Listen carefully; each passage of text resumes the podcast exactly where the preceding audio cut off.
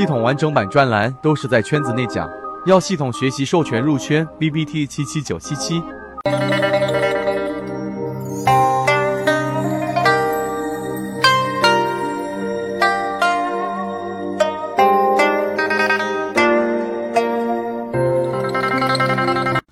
大家在交易过程当中，在选股过程当中，是不是经常会有这样的一种困惑？到底我是先把基本面摆在前面？先选好基本面比较有优势的个股，再去做其他的指标过滤，还是我先用技术面、用资金面来过滤掉一大部分的个股，然后再去看一看它的基本面，还是我完全不讲究所谓的章法？因为在混沌的市场当中，混沌的市场交易当中。根本就是无迹可寻。我要做的就是一个极其短视的短线交易者，然后跟着市场的波动而波动，然后市场有机会的时候我就全力出击，市场一旦出现风险的时候我就全力撤退。你是哪一种思路呢？那么今天三分钟我们就给各位去讲一讲，也是我们近期捋出来的我们盈利模式持续以来比较高成功概率的一个思维的一个方向。首先是这样的。我们的选股方案呢？刚才那三个选项当中，我们的选项是第二个选项，就是我们选择守株待兔。但守株待兔里面呢，基本面的思路就是我去找一个基本面可能未来有希望的一个房地优良的基本面比较好的 个股当中去做一个布局。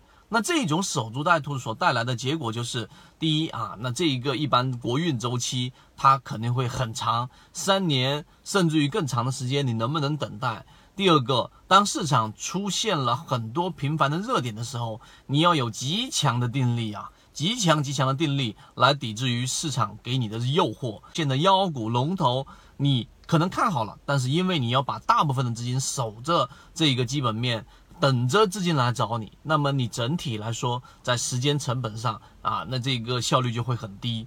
那我们的策略是怎么样呢？我们是先从技术面上去进行过滤，前面起来过一波的中低位个股正在回档。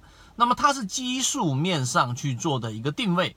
那么近期我们还要去留意的是它的流动资金能不能够持续性的翻红。那么我们先通过技术面过滤筛选出来了我们所关注的可能近期资金比较密集关注的一些个股。刚才我所说的，因为资金它永远是最聪明的啊，钱永远是最聪明的。那么钱呢，它就选择了这一些我们所说的还没有太明显动静的个股。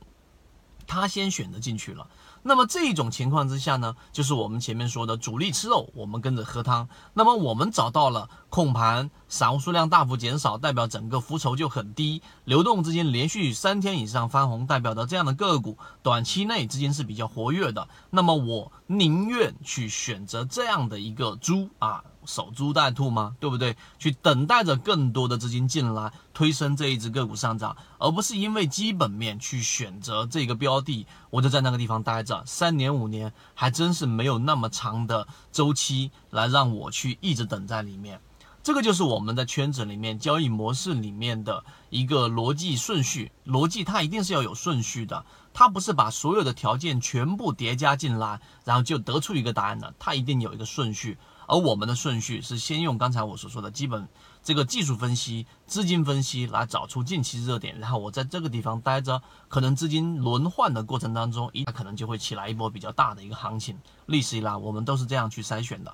希望今天我们的三分钟对你来说有所帮助。我会在圈子里面不断的把我们的思路、把我们的思维不断的捋出来。